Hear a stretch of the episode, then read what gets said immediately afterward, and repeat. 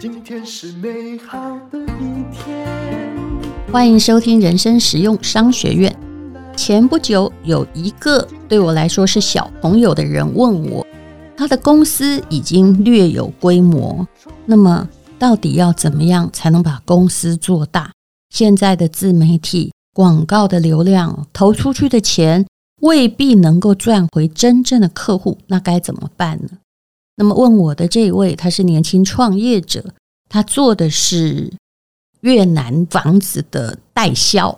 那他的顾客当然也除了比如说是大陆的人、台湾人，就说华语的人呢、因为他本身虽然是在外国留学，可是是说中国话的。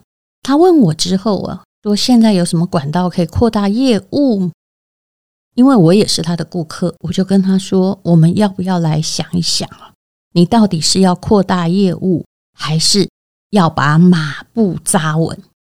他就问我：“马步扎稳是什么意思呢？”我说：“很简单，我是你的客户，我在你那儿可能有几间房子必须要管理。通常海外的房地产在还没有卖的时候只能收租，我并没有每个月收到报表。我一直想跟你讲，既然你来跟我讲，我就跟你说了。”他说：“可是我的报表都……”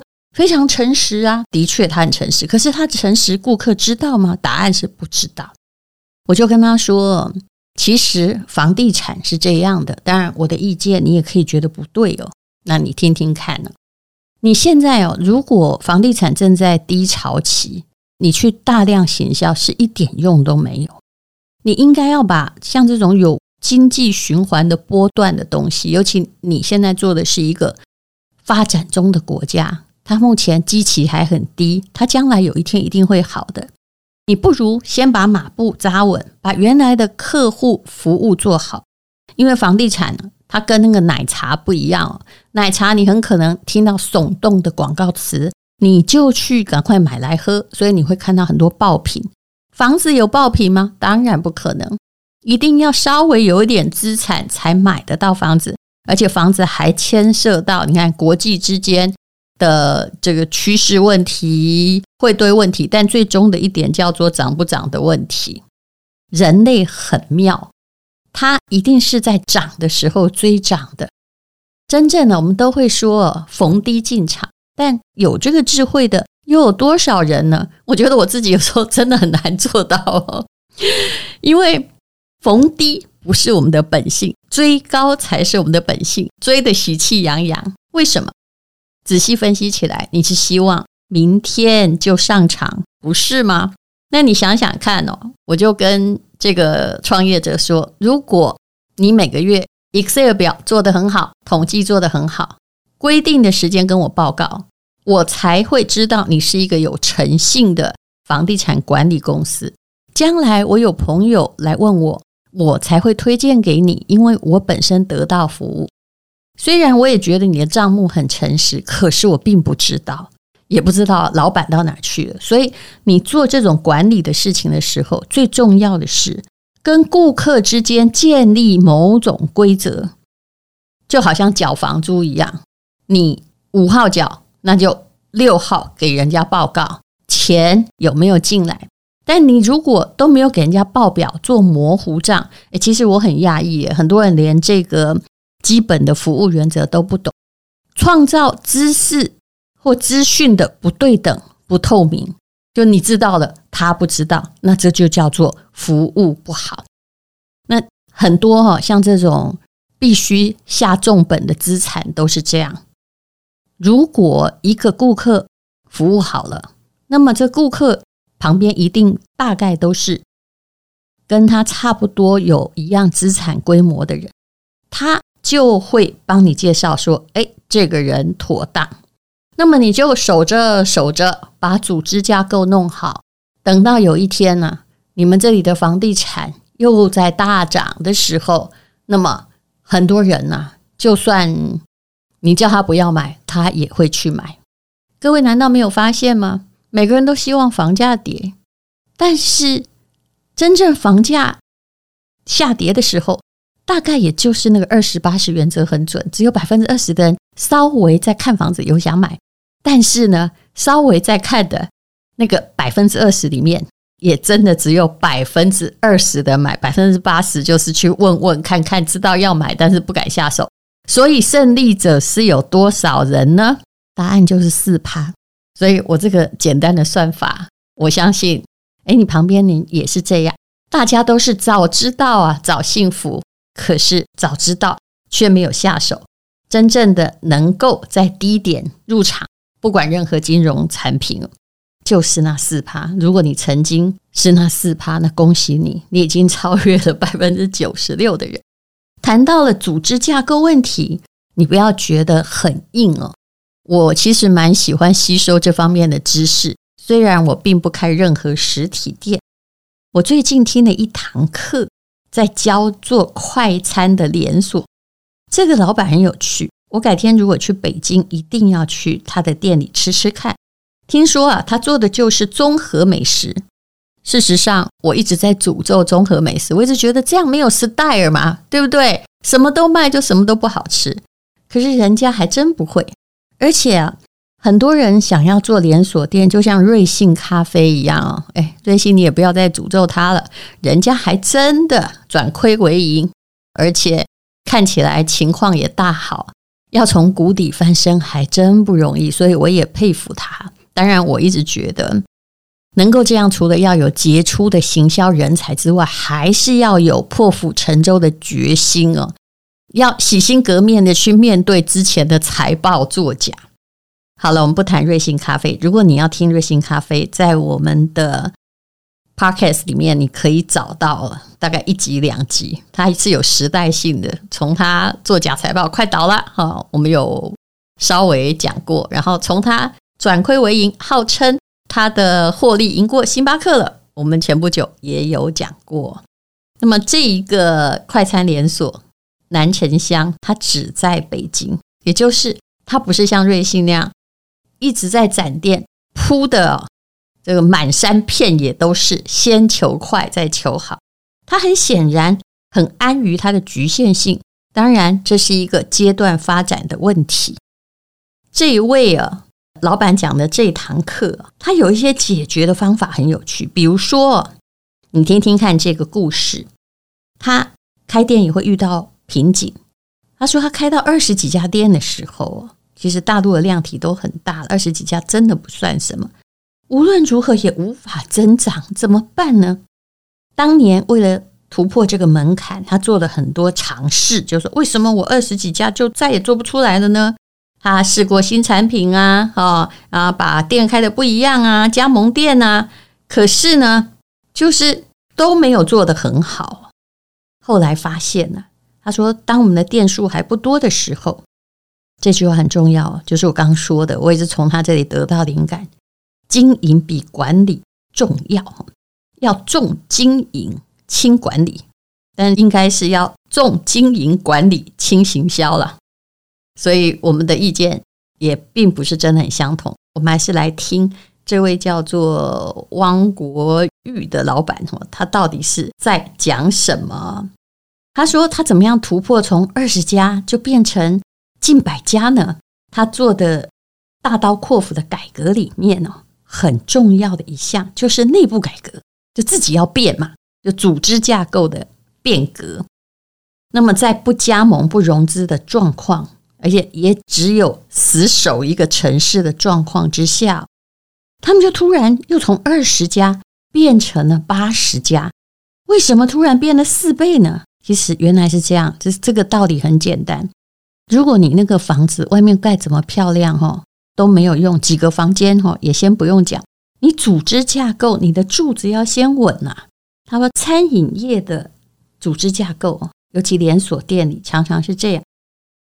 董事长下面是总经理，总经理下面有各部门哦，包括什么市场部、行销部、人力资源部、产品部、点点点部哦。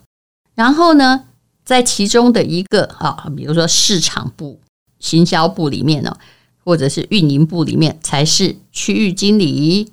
然后呢，每个区域经理管好好几家店，最后才是最前面的去打仗的这些门店。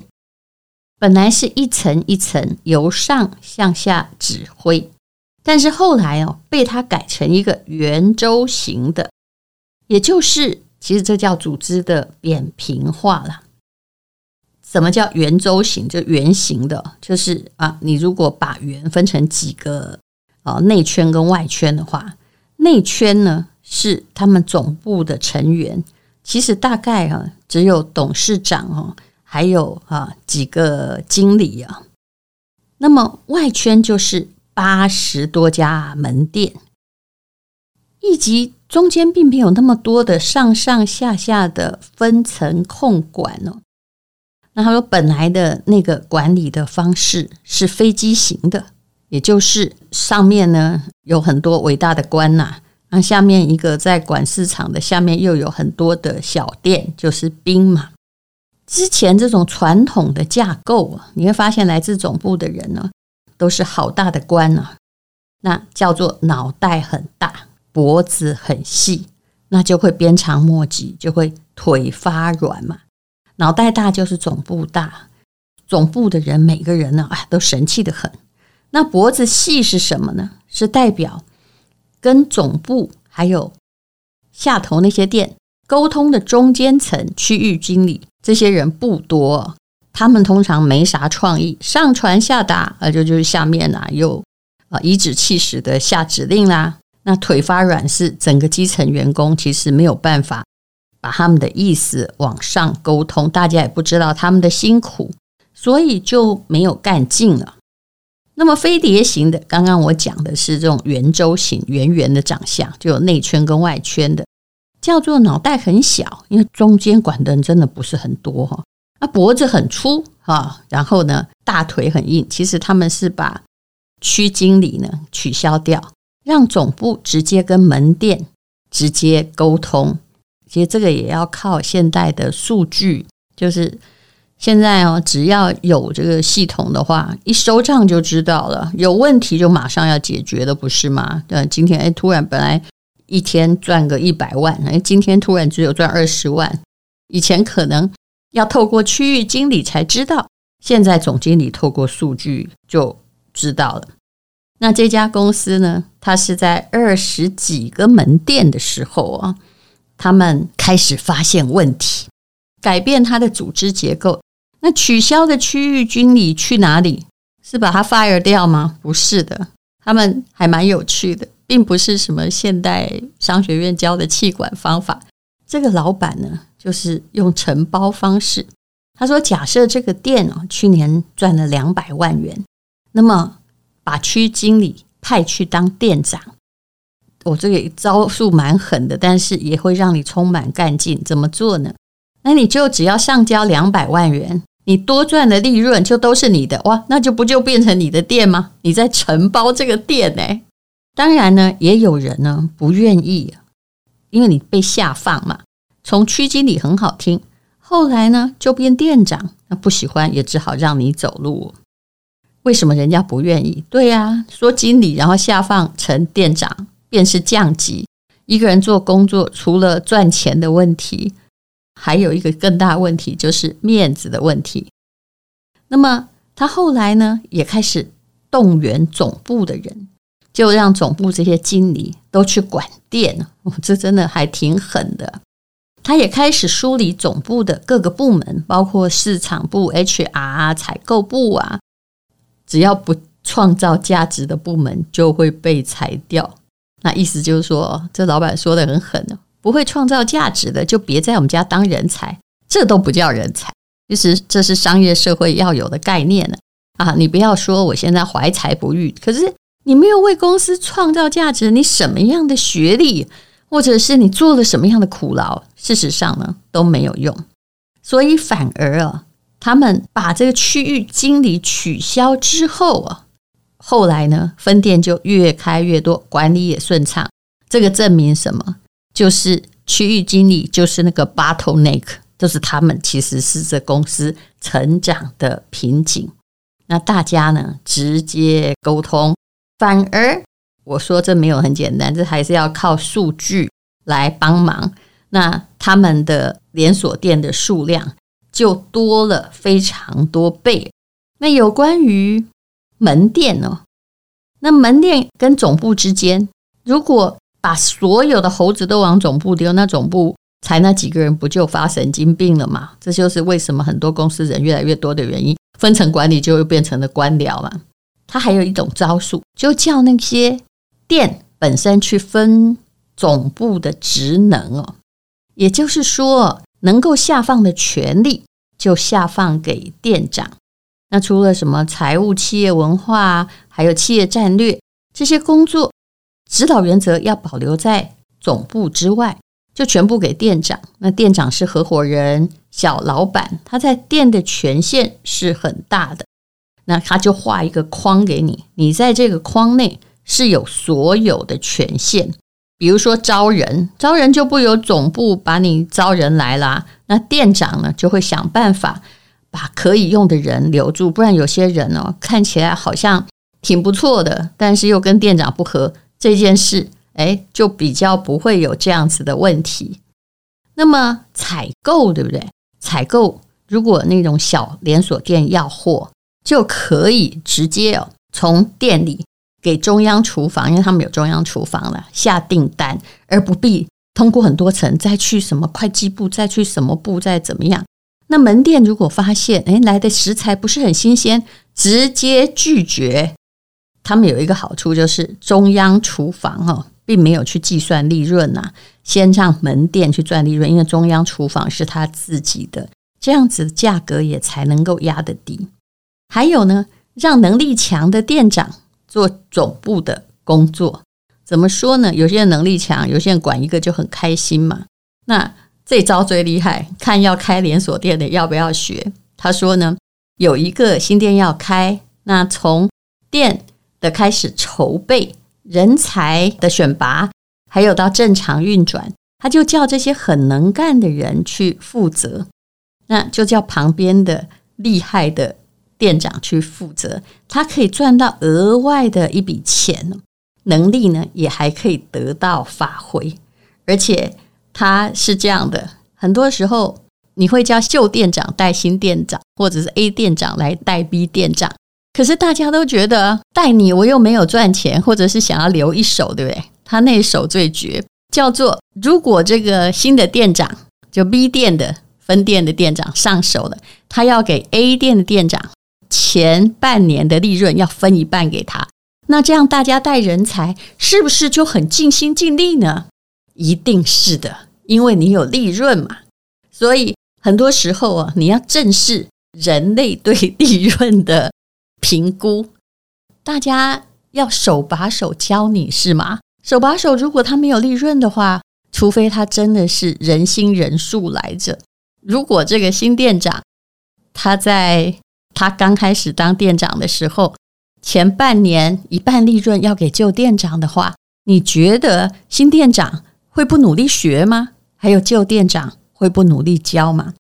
这是我从他的连锁店的哲学学到的一些撇步，很多东西非常的犀利，而且相当的狼性。也许跟商业管理讲了那么多的逻辑是不太一样的，可是非常非常有趣。好，我今天讲的就是，其实组织内部的改革往往比你去推行销更重要。很多人常常会以为说啊，我的是北乡公狗。你有没有想过，是不是你的产品有问题？说真的，如果那个产品真的很好，它的确也会卖自己。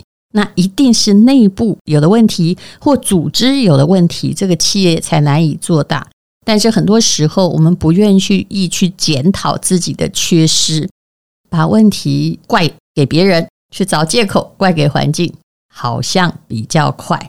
好，这就是我最近学到的一个例子，要从内部改革起。今天是勇敢的一天，没有什么能够将我为